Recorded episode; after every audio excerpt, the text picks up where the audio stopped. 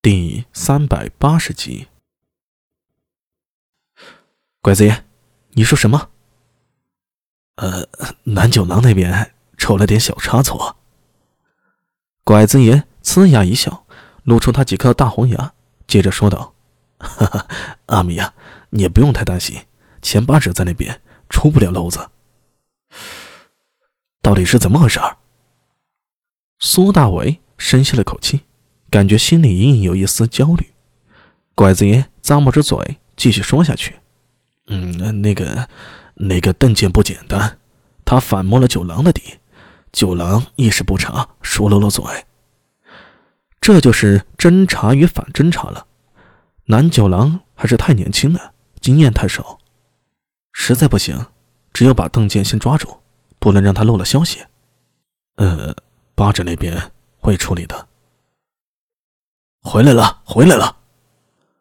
公廨门外传来一声喊声，就见钱八指和几个不良人扛着一个人走进来，队伍最后跟着一脸羞愧的南九郎。一进门，钱八指就向苏大为咳嗽了一声：“阿弥啊，这个人狡猾的很，实在遮掩不过，只有绑过来了。”众人随着他的视线一眼看到，被两个不良人扛着，捆得好像粽子一样的人。正是邓健。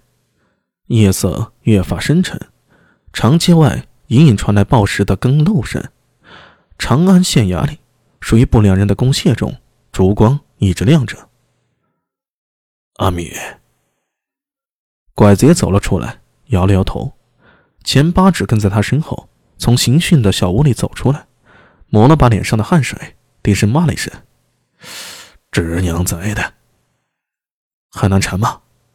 苏大为问道：“不是一般的严。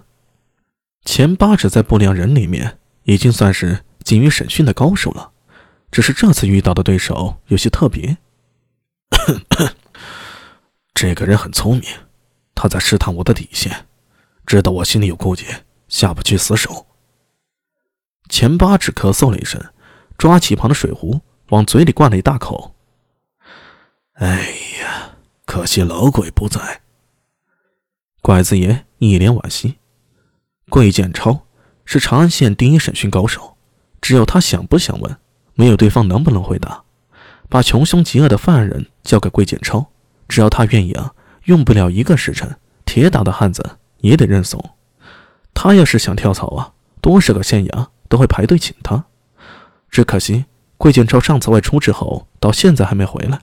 也不知道为了什么事耽搁了。苏大为看了眼新房，说道：“我去试试。”你？钱八指有些意外的看了苏大为一眼，又看了一眼拐子爷。拐子爷劝道：“阿弥呀，这种脏手的活儿，你交给我们就行了。再说了，我们都审不出来，你去也未必行啊。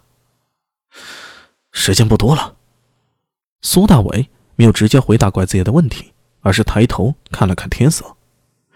天亮之后，西诺使团见不到这人，只怕会察觉，到时候我们想要查案就会更加困难。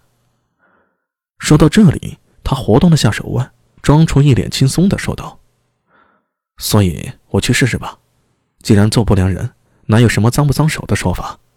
行，我们给你压阵。”拐子爷说道。这话的意思。就是苏大伟审讯的时候，他和钱八指在后面站着，给犯人施加心理压力。不用，苏大伟摇头拒绝。你们在门外等我就行了。南九郎蹲在门廊下面，抬头看着苏大伟，欲言又止。苏大伟冲着他说道：“九郎，你也在外面等着，等我忙完了再说。”南九郎卷着身子，用力的点头。苏大为冲着其他人打了个招呼，迈步走入刑房。刑房严格来说并不是专门用来审犯人的，只是不良人办案来往的犯人多了，总要有个审案子的地方。有些时候也会需要动用刑讯手段，才有了这么个房间办事儿。刑房里自然不会环境太好，昏黄的四壁，对门墙上挂着几副镣铐，一些棍棒长鞭。靠门的位置，一张桌案，上面摆着一盏油灯，灯光如豆。没有窗子，刻意的用四面墙的房间，是为了审讯的时候啊，增加犯人的心理压力。苏大伟走进来，反手将门给关上。这就是一个密闭的空间，只有他和邓健两人相对。邓健手脚被镣铐锁着，一个跪姿跪在墙边，上半身无力的前倾着。这个动作令双手的镣铐拉得笔直，两个漆黑的铁环在他手上勒出深深的血痕。他的头低垂着，只有胸口微微起伏，才看得出来这个人还活着。刚才八指和拐子一番招待，想必这个邓健呀也不是很好受。邓健，苏大伟冲着他喊了一声：“苍啷啷！”黑沉的锁链动了一下，发出声响。烛光映影下，邓健缓缓地抬起了头，从他的嘴角有血水混着粘液缓缓地滴下，看上去十分的可怖。